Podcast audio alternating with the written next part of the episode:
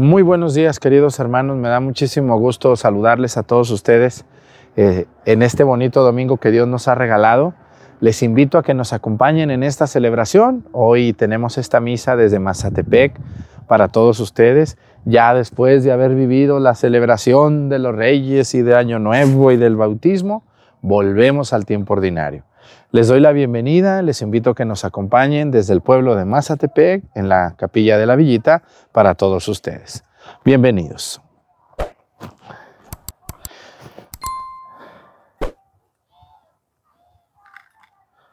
Muy bien. Reverencia a la cruz y avanzamos.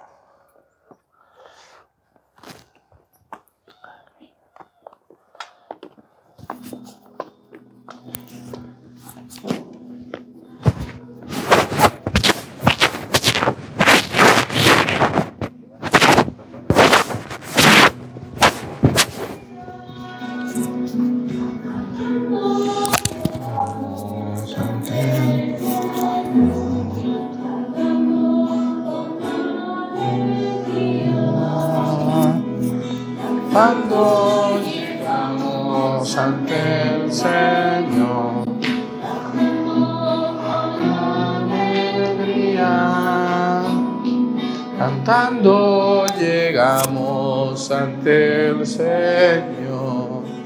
Amor.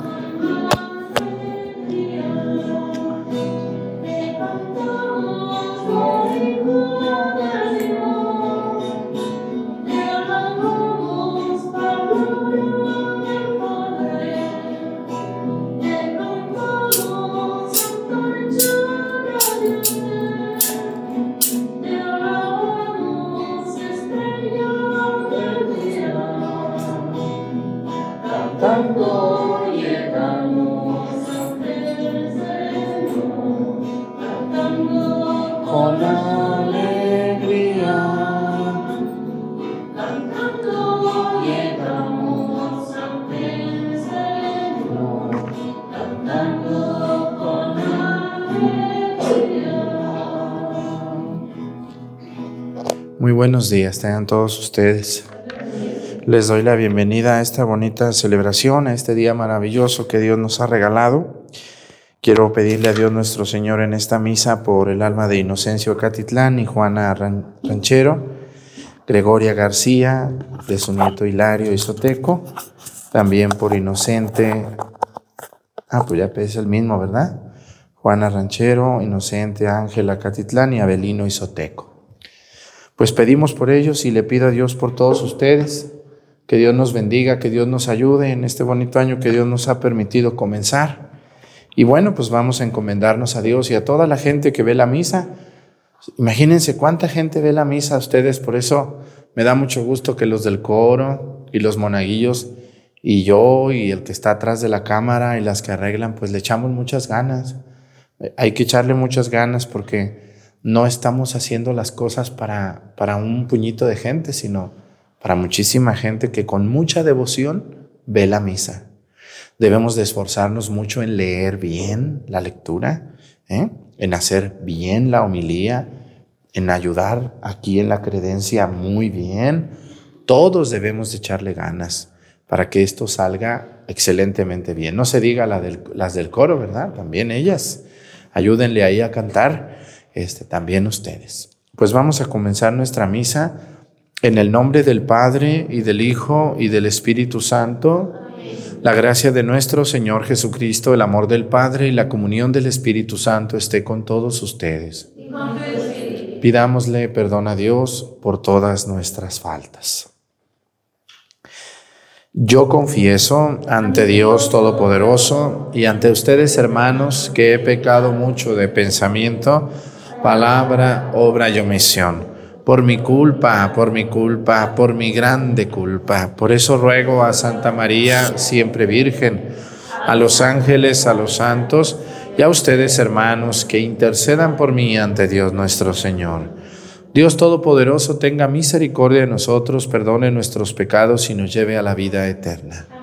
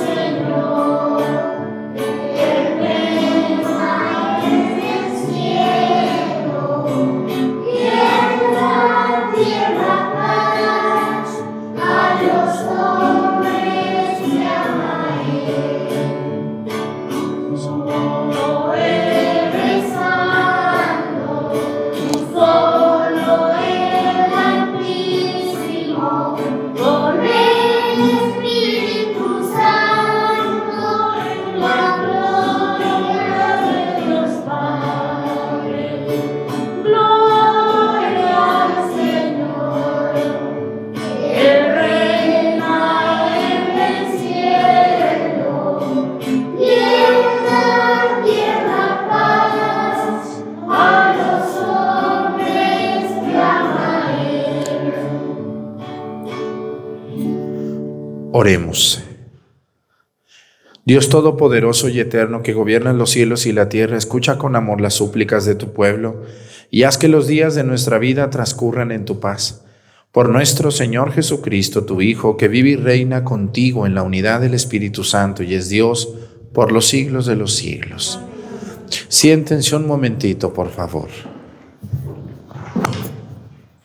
Del primer, del primer libro de Samuel. En aquellos días el joven Samuel servía en el templo a las órdenes del sacerdote Elí. Una noche estando Elí acostado en su habitación y Samuel en la suya, dentro del santuario donde se encontraba el arca de Dios, el Señor llamó a Samuel y éste respondió, aquí estoy. Fue corriendo a donde estaba Elí y le dijo, aquí estoy, ¿para qué me llamaste? Respondió Eli, yo no te he llamado, vuelve a acostarte. Samuel se fue a acostar, volvió el Señor a llamarlo y él se levantó. Fue a donde estaba Eli y le dijo, aquí estoy, ¿para qué me llamaste? Respondió Eli, yo no te he llamado, hijo mío, vuelve a acostarte. Aún no conocía Samuel al Señor, pues la palabra del Señor no le había sido revelada. Por tercera vez llamó el Señor a Samuel. Este se levantó, fue a donde estaba Elí y le dijo, aquí estoy, ¿para qué me llamaste? Entonces Comprendió Elí que era el Señor quien llamaba al joven y, y dijo a Samuel, ve a acostarte, y si te llama alguien, responde, habla Señor, tu siervo te escucha. Y Samuel se fue a acostar. De nuevo el Señor se presentó y lo llamó como antes, Samuel, Samuel. Este respondió, habla Señor, tu siervo te escucha.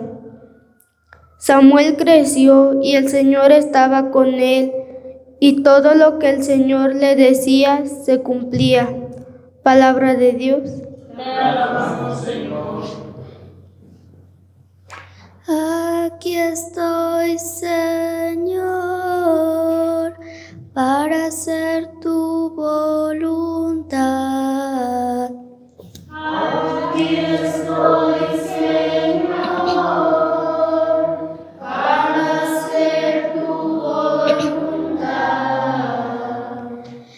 Esperé en el Señor con gran confianza. Él se inclinó hacia mí, escuchó mis plegarias. Él me puso en la boca un canto nuevo, un himno a nuestro Dios. Aquí estoy, Señor.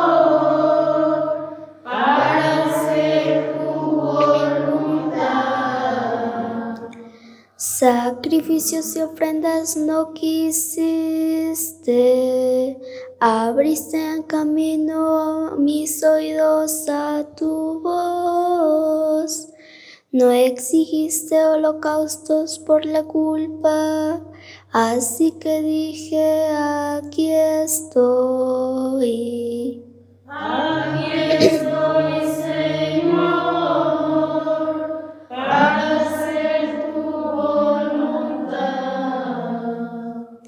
En tu libro se me ordena hacer tu voluntad. Esto es, Señor, lo que deseo, tu ley en medio de mi corazón. Aquí estoy, Señor, para He anunciado tu justicia en la gran asamblea. No he cerrado mis labios, Tú lo sabes, Señor. Aquí estoy, Señor, para hacer De la primera carta del apóstol San Pablo a los Corintios. Hermanos, el cuerpo no es para fornicar, sino para servir al Señor, y al Señor para santificar el cuerpo. Dios resucitó al Señor y nos resucitará también a nosotros con su poder. ¿No saben ustedes que sus cuerpos son miembros de Cristo y el que se une al Señor se hace un solo espíritu con Él? Huyan, por lo tanto, de la fornicación fornicación. Cualquier otro pecado que cometa una persona queda fuera de su cuerpo, pero el que fornica peca contra su propio cuerpo. ¿O es que no saben ustedes que su cuerpo es templo del Espíritu Santo que han recibido de Dios y habita en ustedes? ¿No son ustedes sus propios dueños porque Dios los ha comprado a un precio muy caro? Glorifiquen pues a Dios con el cuerpo. Palabra de Dios.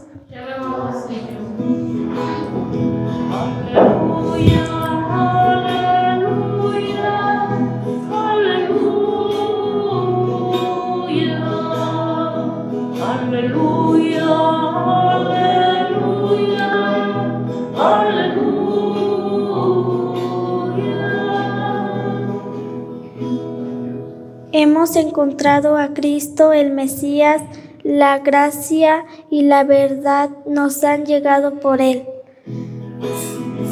Aleluya, aleluya, aleluya.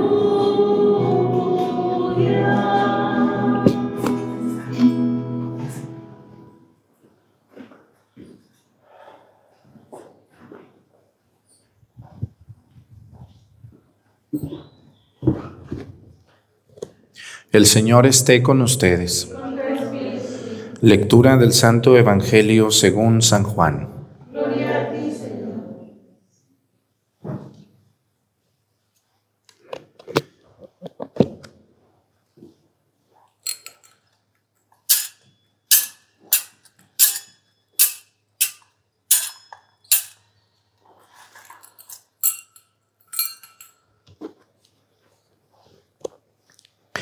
En aquel tiempo estaba Juan el Bautista con dos de sus discípulos y fijando los ojos en Jesús que pasaba, dijo, Este es el Cordero de Dios.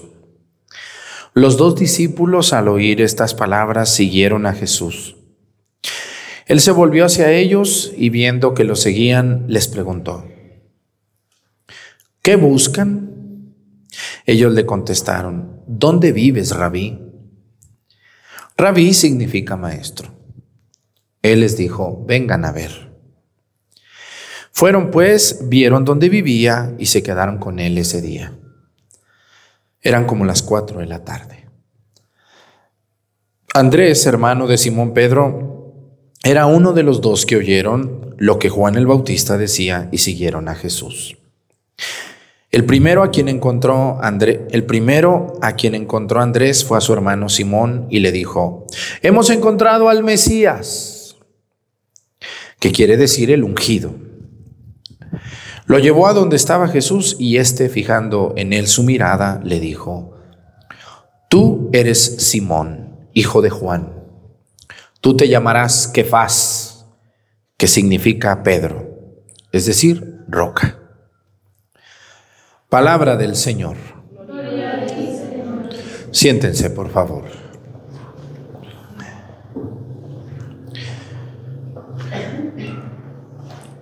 Una frase que a mí me, cautiva y me llena de mucha esperanza es la frase que hoy aparece en el Salmo. Hoy el Salmo, el Salmo 39, esa misma frase que cantamos aparece en la primera lectura en este libro maravilloso del profeta Samuel o del libro de Samuel. Y se parece muchísimo la primera lectura y la tercera lectura, o sea, la lectura de Samuel y la lectura del Evangelio de San Juan. Aquí hay tres personas sumamente importantes. El protagonista de la primera lectura es Samuelito. Samuelito. ¿Por qué le digo Samuelito? Porque estaba chiquito. Era un niño cuando Dios lo llama. Y en la segunda lectura, los protagonistas son Andrés y Simón, hermanos. Y a los tres los llama Dios de una manera muy, muy excelente, a través de otras personas, a través de un intermediario. ¿Quién es el intermediario de Samuelito? Es Leví, el que lo estaba educando. Cuenta la historia de Samuel, y el libro de Samuel lo narra, y lo vamos a estar escuchando todos estos días, que su mamá no podía tener hijos y ella le hizo una promesa a Dios y le dijo, si puedo tener un hijo, te lo voy a consagrar a tu servicio. Y bueno, pues Dios también, Dios también escogió a Samuel como un buen elemento para su servicio y luego se fue a vivir él con Leví al templo, que era sacerdote Leví. Y estando allí, dice que se levantó tres veces en la noche porque escuchó que lo llamaban una voz que decía, Samuel, Samuel. Era un niño. Él pensó que era Leví el que le hablaba, salió de su cuarto, fue al cuarto de, del sacerdote y le dijo, aquí estoy, Señor, ¿qué se te ofrece? Le dijo, duérmete, yo no te he llamado, Samuel. Ya se fue a dormir Samuelito y otra vez al rato, Samuel, Samuel. ¿Cuántas veces lo llamó? ¿Cuántas veces? Tres. Hasta que Leví, el viejo, el sacerdote, le dijo, mira Samuelito, si te vuelve a llamar esa voz, tú responde, no vengas. Ahí en tu cuarto, responde y pregúntale quién eres, qué quieres. ¿Sí le contestarían ustedes a una voz? Porque a ustedes yo creo que les va a hablar, pero el diablo, no Dios nuestro Señor. Ay, Dios mío, con esas cochinadas que andan haciendo, yo creo que es el diablo. Es decir, vente para acá, ¿verdad? Más de alguna, yo creo que porque lo dicen, ay padre, a mí, vieran cómo hay gente que me dice que hay, que la Virgen le habla y que Dios le mueve la mano y que Dios lo invita y que Dios le dice. Todo mundo ve a Dios menos yo, ¿cómo ven? Ahora ya todo mundo ve a Dios. Todo mundo se le aparece la Virgen María y que la Virgen le dijo y que puras mentiras eso. ¿Ustedes creen que, ay Dios mío, como si Dios no tuviera que hacer para andársele apareciendo a cada por ahí atarantada que anda por el mundo? es mentiras que se le van a andar apareciendo, no es cierto, no siempre. Y para que Dios se te aparezca, se ocupa ser una persona verdaderamente santa. Y de santa tú y yo tenemos, pero nada. Y yo siempre cuando me llegan con esas pláticas le digo, oiga, pues qué casualidad que a todo mundo se le aparece Dios y nomás a mí no. A mí no me habla. Ay, es que no, a mí me hablan, a mí me habla la Sagrada Escritura. Y ustedes, las personas que están esperando que Dios les hable y que les mueva una mano, eso, no se preocupen por eso, dejen de estar pensando en eso. Dios nos habla a través de la Biblia, a través de su palabra, a través de la misa del domingo.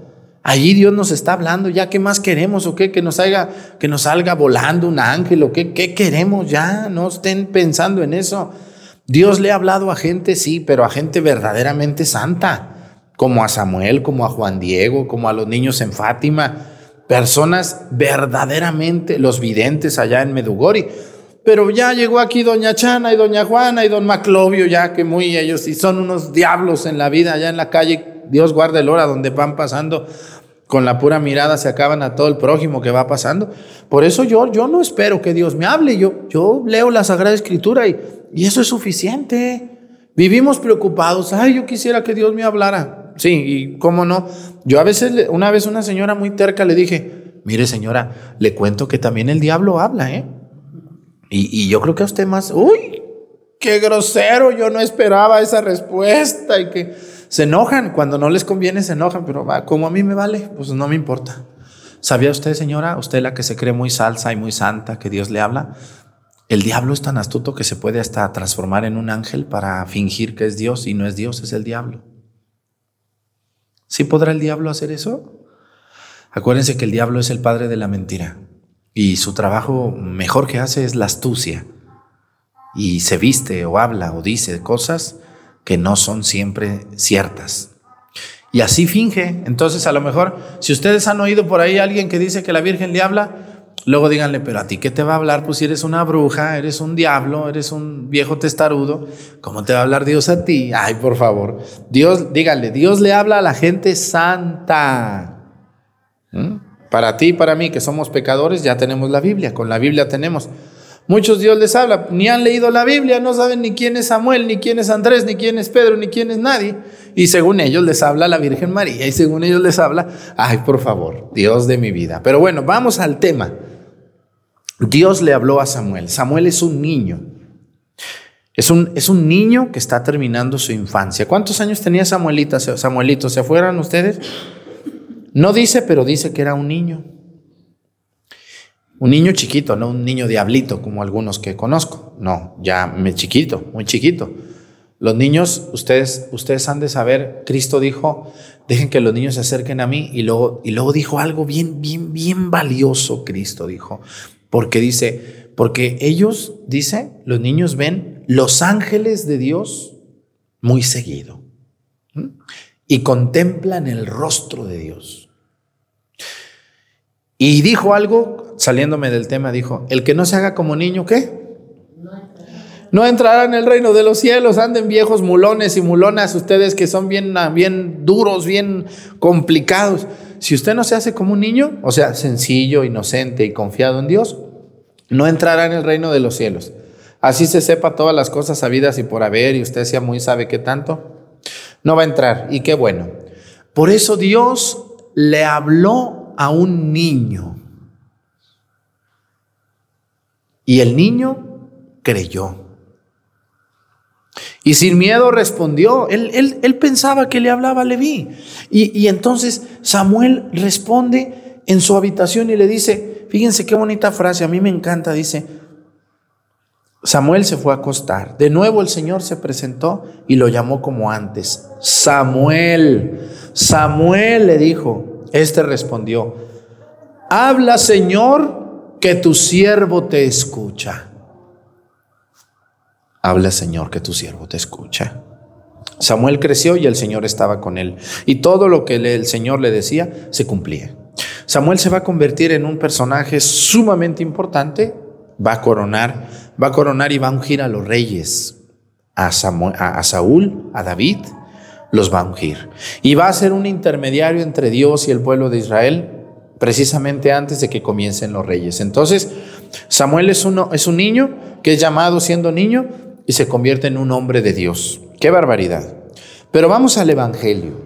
En el Evangelio, Cristo, estamos apenas en el capítulo número uno del Evangelio. Estamos en la última parte del capítulo uno, o sea, en, la primer, en el primer capitulito del Evangelio de San Juan.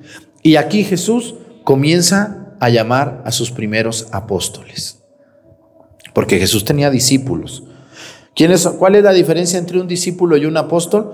Los discípulos eran 72 y eran personas y eran mujeres y eran hombres que seguían a Jesús fielmente, que lo escuchaban, que lo buscaban, que lo querían. Pero como que Jesús veía a los discípulos medios tibios, como que sí, sí, sí, sí, mucho, pero luego ya no tanto. Y así hay muchas personas que son medias tibias en el servicio a Dios. A veces sí, a veces no, cuando se puede, ahí luego, luego vengo, estoy cansada, es que no puedo, es que tengo una salida, es que tengo tarea, es que tengo que ir acá, es que mucha tibieza hay hoy en los laicos.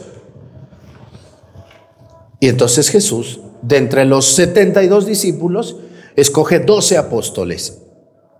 ¿Y cuál fue el primero que conoció? Andrés. El primer apóstol al que Jesús llamó fue Andrés.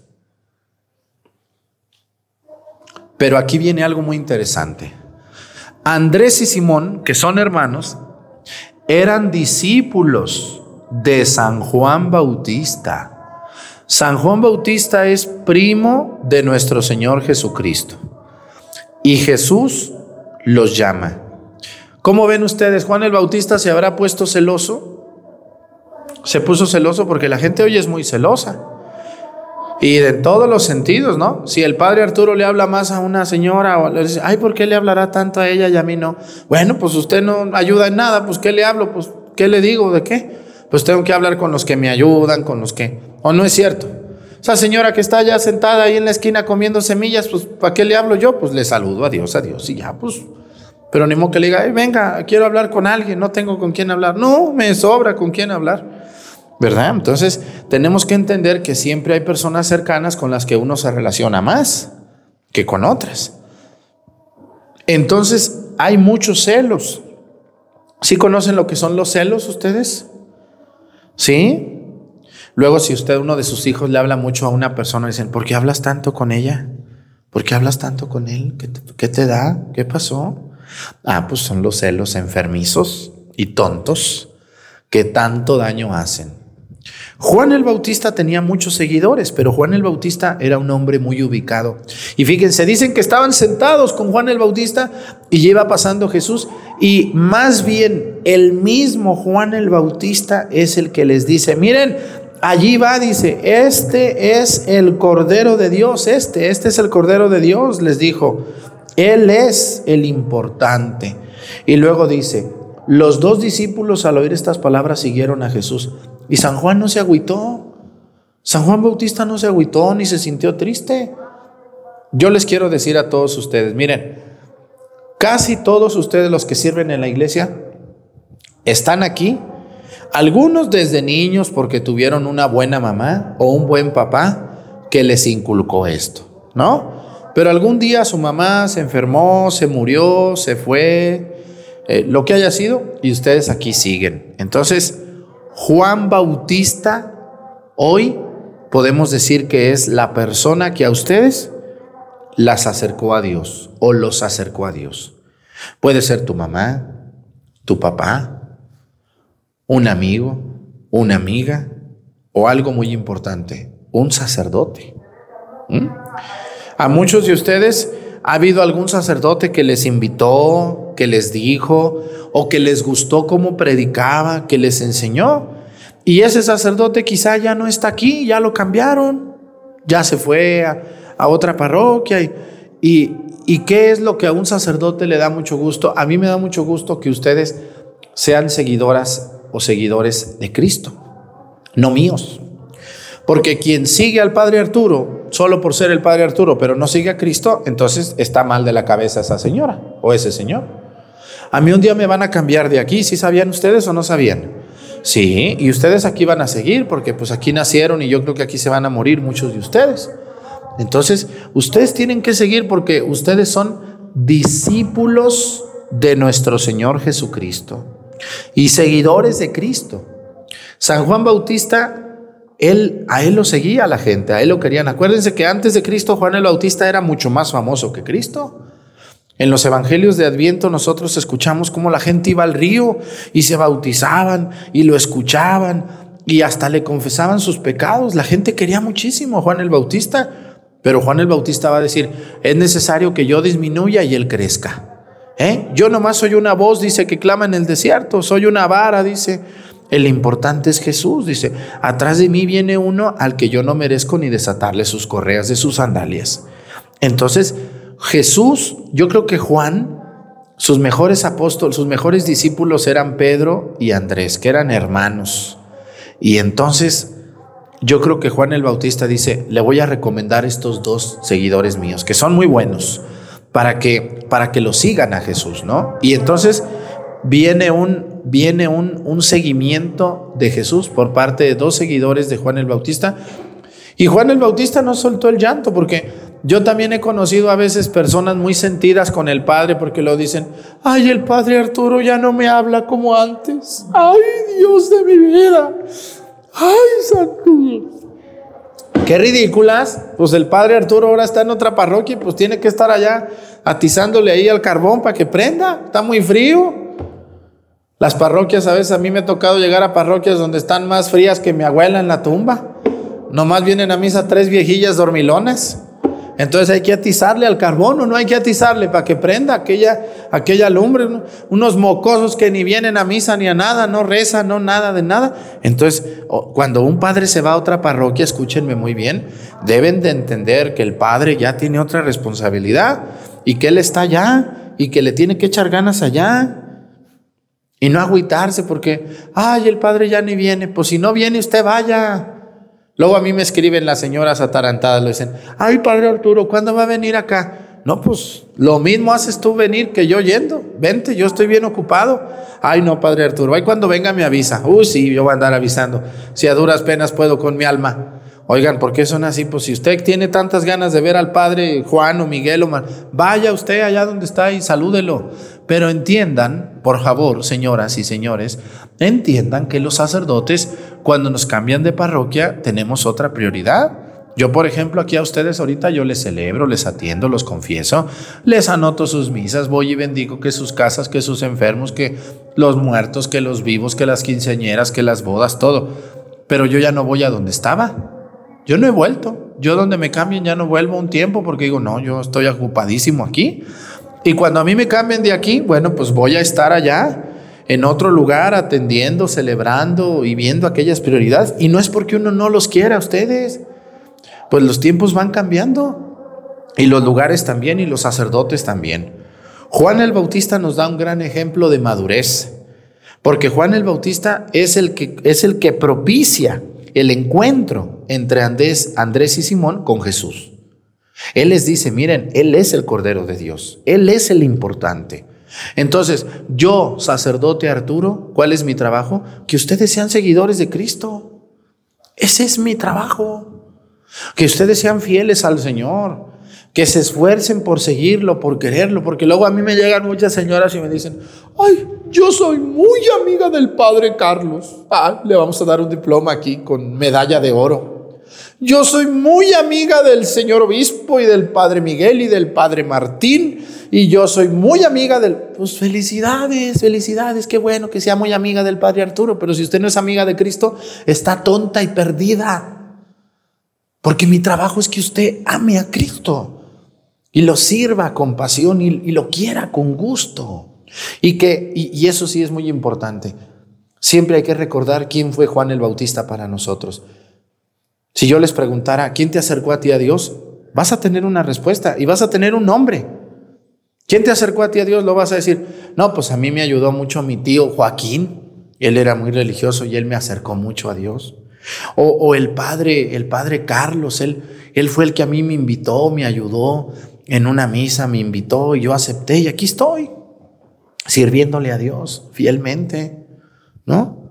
Porque a veces cambian al padre y ya la señora se agüita y se deprime y dice, no, yo ya no voy porque ya no era como antes. Pues ¿cómo era antes? Pues si es el mismo Cristo, es el mismo Cristo, es el mismo Señor, es el mismo Señor que te llamó, porque las cosas de la iglesia son por Dios, no, no, los sacerdotes somos instrumentos muy buenos y a veces muy defectuosos de Dios, pero hemos logrado que muchos de ustedes se acerquen al mensaje de Cristo. Y me daría mucha tristeza saber que después luego ya no vienen, se hacen tontos, se largan, no saben dónde se meten, se esconden y ya no sirven al Señor. Juan el Bautista promovió a Andrés y a Pedro y lo siguió, lo siguió a Jesús. Bueno, y, los, el primer apóstol de Jesús fue Andrés y luego dice que Andrés fue con, Andrés fue, fíjense, Qué bonito Andrés fue con su hermano Simón y qué le dijo, hermano mío, hemos encontrado al Mesías, el ungido. ¿Quién es? Y le dice, ven y lo verás, vamos, ven. Vamos para que lo escuches, vamos para que veas lo que hace. Y Pedro le va a caer muy bien a Jesús. De hecho, ¿quién es el primer papa de la iglesia? aunque les arde a los protestantes. Dicen que la Iglesia Católica la fundó Constantino. Ay, Dios mío, pónganse a estudiar historia, por favor, señores. San Ignacio de Antioquía en el año 95 ya llamaba a la iglesia incipiente, pequeñita, que había nacido en el año 33 en Judea, la llamaba Iglesia Católica, porque el nombre católico no es un nombre, sino que es un adjetivo. Entiendan muy bien lo que es adjetivo de lo que es un sustantivo vean un diccionario y, estudien qué es adjetivo y qué es sustantivo. La palabra católico es un adjetivo que califica, adjetivo calificativo, califica a la iglesia como la iglesia universal, como la única. Entonces ya en el año 95 después de Cristo, la iglesia católica aparece en la historia como con ese nombre. ¿No? Luego dicen que hasta Constantino en el año 300 están locos. ¿Y cómo se llamaba la anterior? Ay, no vayan a decir que ustedes, ustedes vienen de Lutero para acá, entonces ustedes tienen como 300 años, 400, nosotros tenemos 2000, ahí nomás con esas nos vamos, ¿verdad? Entonces, no sean tan cerrados ni tan agresivos, porque ahorita me van a agredir, uy, ahorita se ponen con unas garras. No, no me agredan, demuéstrenme con argumentos. Yo les estoy dando los argumentos históricos. Jesús llama a, Simón y, le dice, "Shh, ya no te vas a llamar Simón, de aquí en adelante te vas a llamar Kefas. Kefas en griego quiere decir piedra. Te vas a llamar Petro, Petrum. En, latín Petrum, en español piedra. ¿Por qué? ¿Por qué Pedro? Porque sobre ti edificaré mi iglesia. Tú eres el responsable. Por lo tanto, Pedro se convierte en el primer qué? Papa de la historia. Año 33, Judea. Jesús lo nombra. Pero qué bonito dice, qué bonita frase, a mí me encanta eso. Cuando ustedes ven algo muy bueno, una fiesta muy buena, luego dicen, vente, te invito. Y luego el otro, oye, pero si va a estar buena la fiesta, vente. Oye, pero si va a estar buena la comida. Oye, pero ¿va a ir tu prima la que me gusta? Oye, ¿va a ir tu primo el que me cae bien? Y luego esta bonita frase que dice, que le dice a Andrés, ¿no? Que le, y que le, perdón, no, no le dice a Andrés, dice, él se volvió hacia ellos, dice, que lo seguían y les preguntó, "Shh, ustedes dos, ¿qué buscan? ¿Qué buscan? Y luego dicen, ¿dónde vives, rabí? Nos caíste bien. ¿Dónde vives? Rabí es maestro. Ahí viene la palabra rabino. ¿Dónde vives, rabí? Maestro. Y luego dice Jesús, qué bonita frase, me encanta esto que dice, vengan, vengan y lo verán, vengan a ver. Si ustedes no anduvieran en las cosas de Dios, ¿en qué anduvieran metidas, señoras? Chismes, mitotes, trabajos que no se acaban. ¿Cuándo se acaba el quehacer? ¿Cuándo? Nunca se acaba. Y hay señoras que están ahí, según ellas, haciendo y haciendo qué hacer y nunca acaban. Luego dicen, yo no voy a la iglesia porque tengo mucho que hacer. Y luego voy a su casa y parece una casa de tlacuaches ahí, bien cochina. Ah, usted es la que no va a la iglesia que porque tiene que hacer. Pues no lo ha hecho, se nota que no le alcanza día y noche. Sí, pues puro celular y, puras mentiras. Esas señoras locas que dicen que no vienen que porque tienen mucho que hacer. O los viejos baquetones que porque tienen mucho negocio. Dicen, no, mucho trabajo yo. Y luego vas al trabajo y no han hecho nada. Ahí están sentados nomás esperando a ver quién les da dinero. ¿Qué es eso? Qué bonita frase cuando dice, vengan y lo verán. Cuando uno viene a una misa bien celebrada, cuando uno va a un retiro con buenos predicadores, cuando uno se pone a escuchar la palabra de Dios, híjole, uno dice, qué a gusto me siento. Estos dos hombres, Andrés y Simón, que luego se va a llamar Pedro, se cautivaron con el mensaje de Jesús. Y lo más impresionante es, dice, eran como las cuatro de la tarde. A esa hora llamó Jesús a Pedro y Andrés. Y luego dice, era uno de los que oyeron que Juan el Bautista decía y siguieron a Jesús. Hemos encontrado al Mesías. Qué emoción y qué, qué cautivante. ¿Se imaginan ustedes? A ver, ¿a ustedes les gusta, les gusta ver las películas de Jesús? ¿De cuál película se acuerdan de Jesús? ¿Alguna muy famosa? Hay muchas. Está la de Jesús de Nazaret de Francisco Sefirelli, que es muy buena. ¿Cuál otra se acuerdan ustedes de Jesús? Una muy famosa que hizo este, el que salía de, de Arnold Schwarzenegger. No me acuerdo si él la produjo. La Pasión de Cristo. ¿Sí les gusta verla? ¿Han llorado con alguna película de Jesús? ¿Han llorado? Sí, hemos llorado, ¿no? O por lo menos se te quieren venir las lágrimas. Sí, sí les ha tocado verla, alguna película. Ahora se imaginan, se imaginan Andrés y Pedro. Ellos no vieron una película, ellos estuvieron allí. ¡Qué emoción! ¡Qué cautivante! ¿Cómo no iban a seguir a Jesús? ¿Cómo no le iban a decir, aquí estamos, maestro, te vamos a seguir hasta donde sea? Y durante tres años vivieron con él y vieron y oyeron y escucharon cosas preciosas e impresionantes. Así que muchas felicidades a la gente que me está viendo y que sigue el ejemplo de Andrés y Pedro, que con la ayuda de un buen sacerdote, siempre hay que agradecerle al sacerdote que nos ayudó, que nos enseña, este, porque gracias a los sacerdotes, gracias a una monja o gracias a un familiar nuestro, nosotros estamos en la iglesia. y nos cautivamos con el mensaje de Jesús. Pues que Dios nos ayude a todos, Dios les ayude a ustedes. Qué bonita frase, vengan y lo verán. No se cansen de venir por lo menos a misa el domingo, llevarse el mensaje a su casa y decir, qué bonito es esto, qué bien me siento. A mí mucha gente me escribe por WhatsApp, yo, yo ya no puedo contestar, es imposible, son demasiados, pero llegan mensajes, yo les hablo de, de gente nefasta que me escribe cosas muy feas, pero un 90% es gente fabulosa y maravillosa que escriben, Padre, yo andaba bien mal, pero creía que estaba bien. Estaba enamorada y obsesionada o obsesionado con el trabajo, Padre. Tan, tan me gustaba el trabajo que no tenía ni tiempo para ir a misa, Padre. A veces ni para comer. Le agradezco mucho que, que, gracias a usted entendí que debo de seguir a Dios y hoy no falto a misa el domingo, Padre. Hoy me siento bien, dice, y hoy me doy cuenta que no necesito tanto para ser feliz. Estoy muy agradecido. Bueno, ese es mi trabajo. Todos tenemos que ser Juan el Bautista. ¿A quién han arrimado ustedes a Dios? Se me hace que ni a sus hijos. ¿A quién han arrimado ustedes a Dios? Porque no es trabajo solo de los sacerdotes, también es trabajo de ustedes. ¿A quién has acercado usted a Dios? Que digas, yo fui Juan Bautista para esta o para este. Que no se acercaban, pero ya se acercan. Hay que invitarlos y decirles, vengan y lo verás, mira, vamos a misa, te va a gustar, te vas a ver bueno, te vas a sentir más tranquila.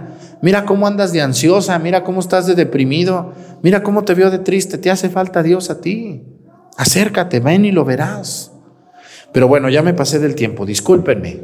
Vamos a continuar con la misa. Pónganse de pie. Creo en un solo Dios, Padre Todopoderoso, Creador del cielo y de la tierra, de todo lo visible y lo invisible. Creo en un solo Señor Jesucristo, Hijo único de Dios, nacido del Padre antes de todos los siglos. Dios de Dios, luz de luz. Dios verdadero de Dios verdadero. Engendrado, no creado. De la misma naturaleza del Padre, por quien todo fue hecho que por nosotros los hombres y por nuestra salvación bajó del cielo. Por obra del Espíritu Santo se encarnó de María la Virgen y se hizo hombre. Y por nuestra causa fue crucificado en tiempos de Poncio Pilato. Padeció y fue sepultado.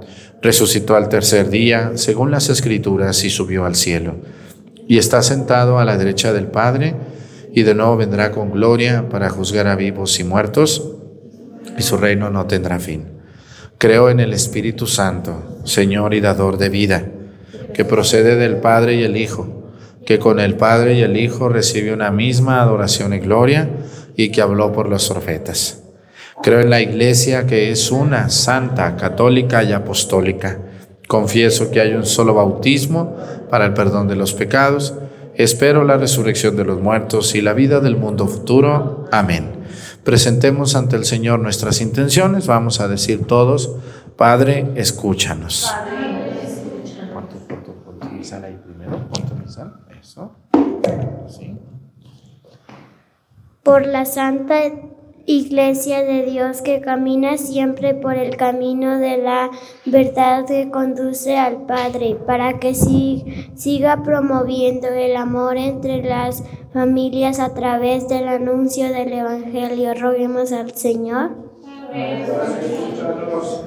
Por todos los que gobiernan las naciones, para que el Señor les conceda la paz y la sabiduría que necesitan para dirigir a, la, a los pueblos tomando siempre, siempre, siempre buenas decisiones a favor de, nos, de todos. Roguemos al Señor. Por los que son llamados a seguir a Cristo para que el Señor les permita reconocerlo como único medio de salvación y sean generosos en su respuesta. Roguemos al Señor por cada uno de nosotros para que busquemos a Cristo y reconozcamos que Él es el Cordero de Dios, pues solo así podremos glorificarlo todos los días. Roguemos al Señor.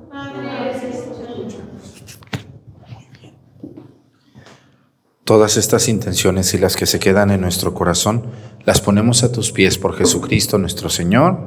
Siéntense un momento, por favor.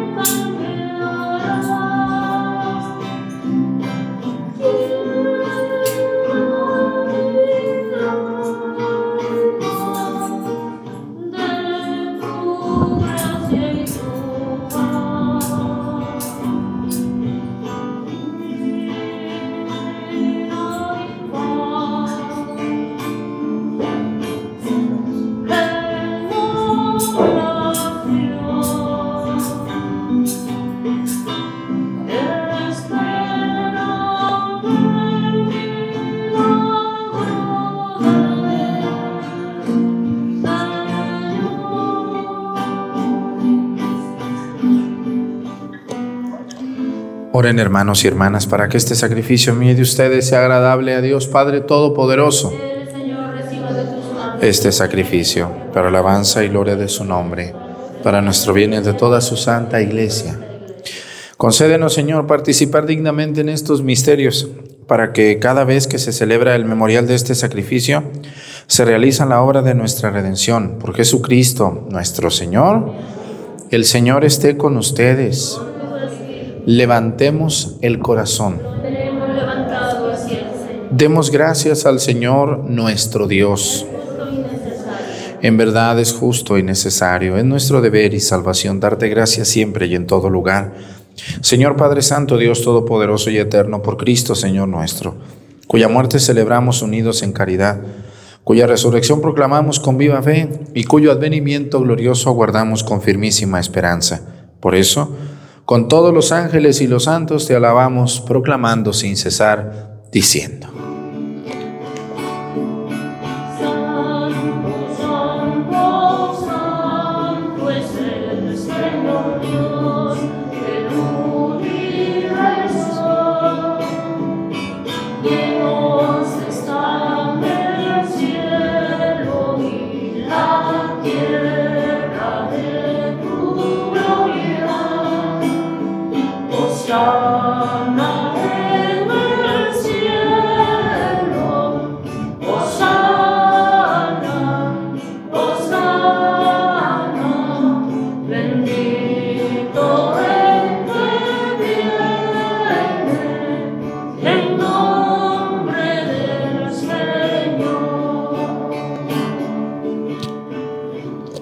Santo eres en verdad, Señor, fuente de toda santidad. Por eso te pedimos que santifiques estos dones con la efusión de tu Espíritu, de manera que se conviertan para nosotros en el cuerpo y la sangre de Jesucristo nuestro Señor, el cual, cuando iba a ser entregado a su pasión voluntariamente aceptada, tomó pan. Dándote gracias, lo partió y lo dio a sus discípulos, diciendo, tomen y coman todos de él, porque esto es mi cuerpo que será entregado por ustedes.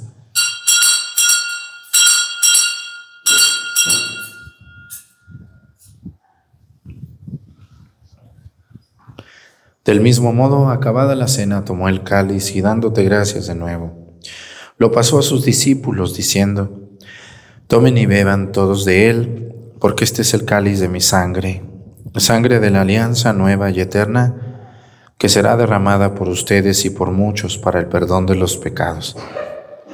Hagan esto en conmemoración mía.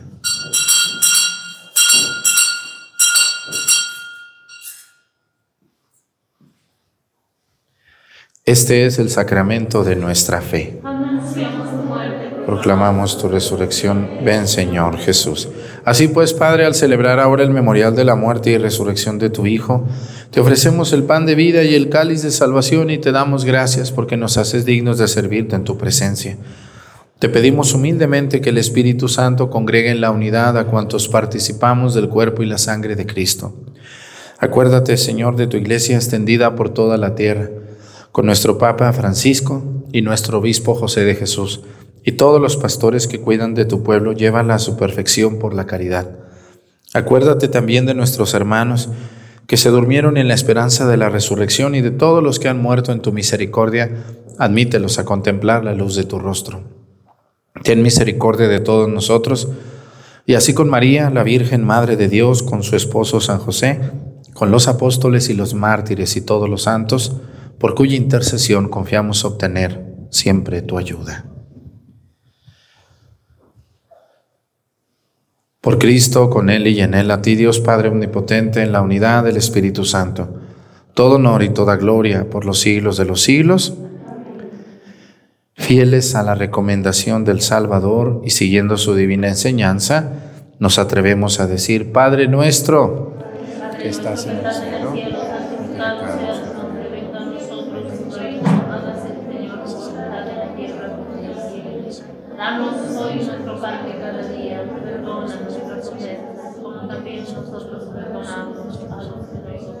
No nos dejes caer en la tentación, y líbranos del mal.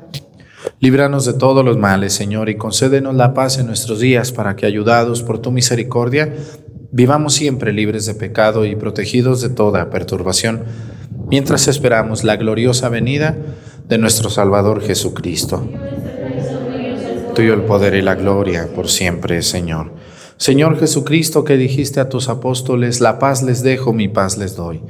No tengas en cuenta nuestros pecados, sino la fe de tu iglesia, y conforme a tu palabra, concédele la paz y la unidad. Tú que vives y reinas por los siglos de los siglos, que la paz del Señor esté con ustedes. Vamos a darnos con nuestra mano un saludo de paz.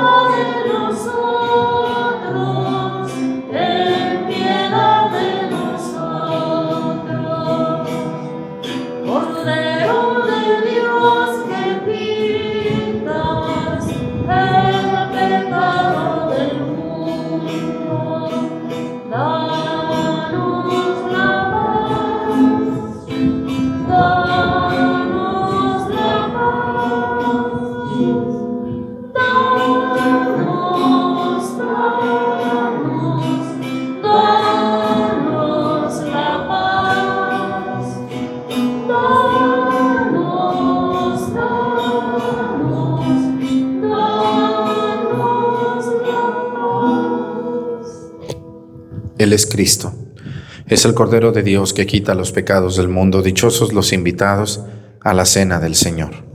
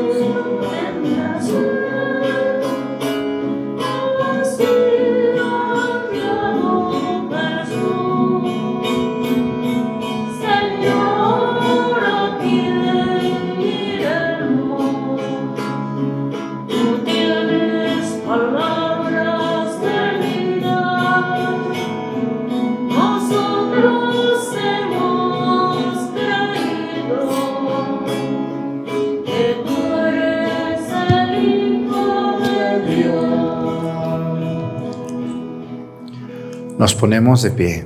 Oremos. Infúndenos, Señor, el espíritu de tu caridad para que, saciados con el pan del cielo, vivamos siempre unidos en tu amor por Jesucristo nuestro Señor. Pues muchas gracias a toda la gente que ve la misa, gracias a los que le dan me gusta, porque cuando ustedes le dan me gusta aquí en YouTube, YouTube eh, entiende que este video es muy visto, entonces YouTube lo recomienda a mucha gente que quizá no sabe o no nos ve. Gracias a todas las abuelitas y abuelos que, hacen su esfuerzo y ven la misa por YouTube.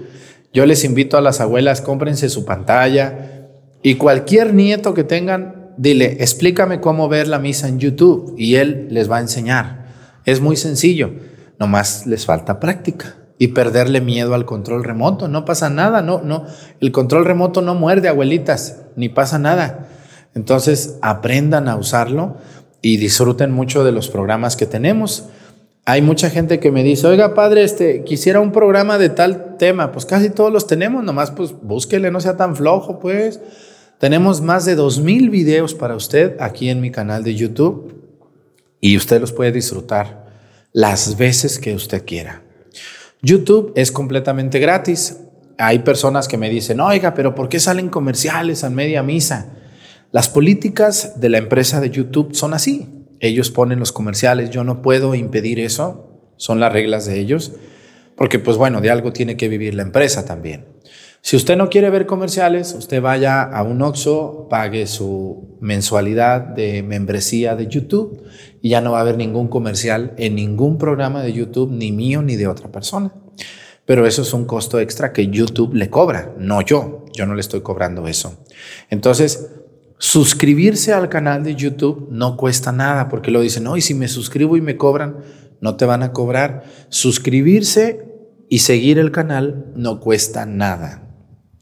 Si usted no quiere comerciales, usted vaya a, a Oxxo, pague su membresía y le cuesta creo que 100 pesos al mes o cuánto cuesta, más o menos, ¿no? Más o menos, sí, ¿no? Y ya pues así no va a pagar nada, no va a haber comerciales, pero si no paga, pues hay que ver, ni modo. Alguien tiene que pagar, ¿verdad? Pues y los comerciales son los que pagan que podamos ver la misa desde nuestras casas. Muchas gracias a todos los que sí lo hacen, a los que nos siguen por YouTube y ven la misa y le dan me gusta, y a todos los comentarios que mandan y todos los, los el super chat y el super gracias que mandan. El super chat es poder donar mientras está la transmisión y el super gracias es donar a la hora que sea, a la hora que sea del día. Muchas gracias. El Señor esté con ustedes. La bendición de Dios Padre Hijo y Espíritu Santo descienda sobre ustedes y permanezcan para siempre. Que tengan un bonito domingo. Nos vemos mañana con la ayuda de Dios. Buen día para ustedes. Gracias, Padre.